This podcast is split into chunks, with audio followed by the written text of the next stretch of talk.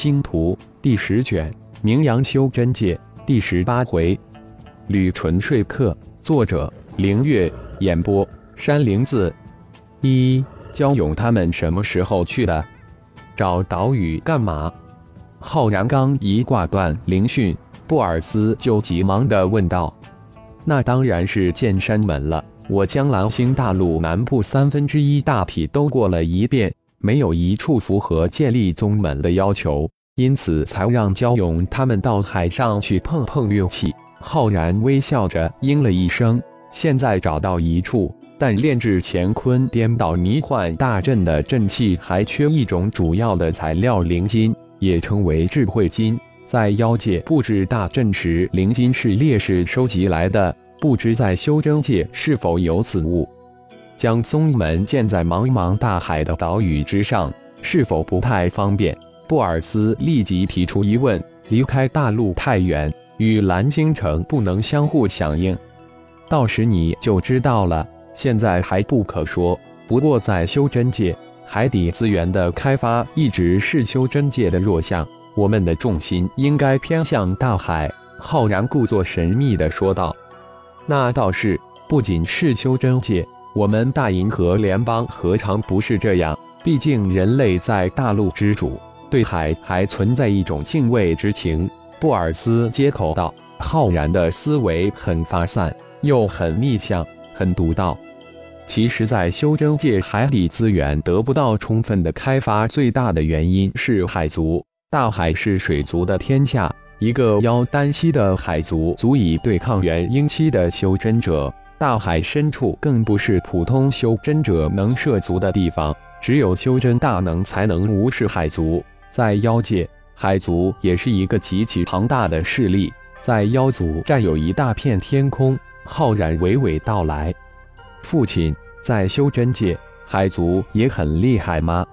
一边的苏浩问道。似乎在蓝星城就没有发现有妖族的存在，更别说海族了。修真界。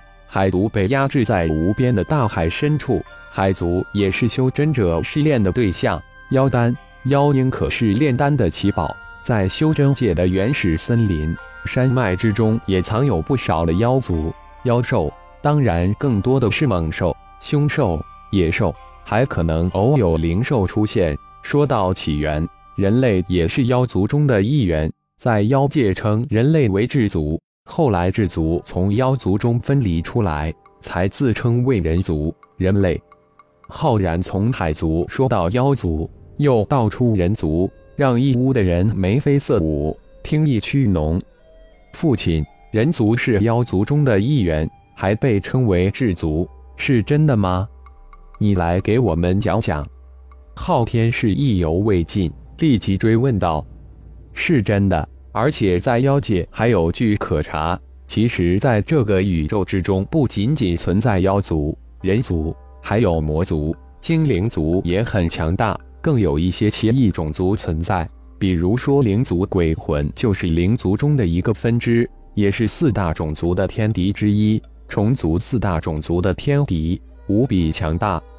浩然将自己了解到的东西一一道来，让满屋的人听得津津有味。兴奋莫名，也震惊万分，脸上的表情要多精彩就有多精彩，真是让人期待。布尔斯大发感慨：“父亲真的有鬼魂呀？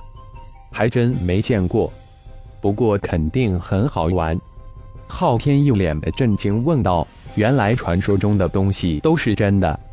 当然，修真界鬼灵宗就位居十八下宗之中。”为父早年得到养鬼、驱鬼、御鬼之术，而且为父还养了很多灵鬼。你喜欢，为父送你几个玩玩。浩然真是语不惊人事不休，几句话不仅雷倒了众人，而且说的众人脸上有种阴森森的感觉。真的，昊天一脸期待的看着父亲。阿然，看你。一边的莎娜心里有种毛骨悚然的感觉，想也不想的制止道：“鬼也是一种族，用之正则正，用之邪则邪。修炼到至深处，则是一门极大的神通。天儿，等以后为父再传你。”不过必须征得你母亲同意。”浩然笑意淡淡的说道：“鬼道也是一种术，只不过略显阴森罢了。”其实不仅是昊天动心了，在场的每一个人，当然除了莎娜、苏拉二女外，都对驱鬼御鬼之术心生好奇，有种渴望在里面。莎娜这才吐了一口气，她可不希望儿子养什么鬼驱这个听起来就让人阴森森的东西。没想到浩然竟然会这种奇异之术。其实妖修比起修真者来，在我的感觉之中更淳朴一些，至少爱憎分明，不会阴谋诡计、暗中算计人。因此，我对人、妖、魔、精灵都一视同仁，因为他们也是一种生命体，也是与人一样的平等种族。所不同的是，环境造成了不同种族的不同性格和行事风格。你们看看我的几个妖徒，他们是不是很淳朴、很直爽？感觉很可爱，应该不比我的其他弟子差吧。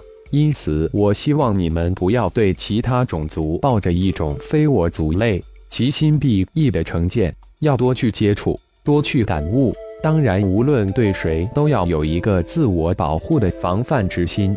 浩然侃侃而谈，正好说到此事，又正好有时间，就当是给他们上一堂课吧，将自己的感悟一一道出。又有客人来了，不过这次是老朋友。天儿，去开门。浩然突然说道：“吕纯，吕氏太上长老，自己的老熟人，也算是老朋友吧。”纯阳宗吕纯前来拜访浩然长老，门刚一打开，吕纯的声音就传了进来：“吕大长老，请进。”浩然率众人到门口迎接。奇怪的是，吕纯竟然是一人前来。一别几年，长老风采更胜从前，星光宗更是一入修真界就名声鹊起，让我们也倍感光彩。吕纯可是人老成精，说出的话让人如沐春风，又倍感亲切，顿生好感。吕长老这几年也是修为精进，精神倍增，可喜可贺，快请进。浩然笑脸相迎。口舌生花，一时水蓝星苏浩宗主的大名就如雷贯耳，威名远播。恭喜布尔斯宗主修为更上一层楼。吕纯一见苏浩，眼睛一亮，赞道：“吕长老客气了，请坐。”苏浩、布尔斯二人皆笑着应道：“见过二位夫人，二位夫人青春常驻，娇颜更胜从前。”吕纯哈哈一笑。接着，吕纯又与屋内的每一个见礼，可谓是面面俱到，不愧是人精。待众人重新落座后，浩然这才开口道：“吕长老怎么有空来水蓝星？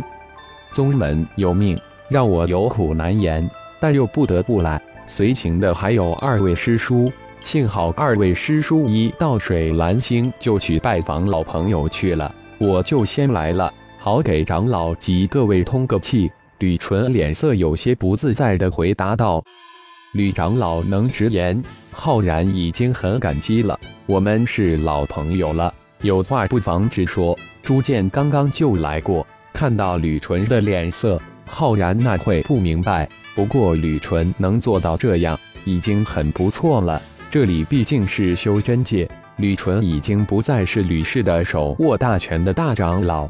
没有自主权，长老已经明白了吕纯的来意。不错，宗门派我来当说客，希望我能说服你们加入纯阳宗。以长老的天纵奇才，相信很快就会让星光宗在修真界大放异彩。感谢朋友们的收听，更多精彩有声小说尽在喜马拉雅。欲知后事如何，请听下回分解。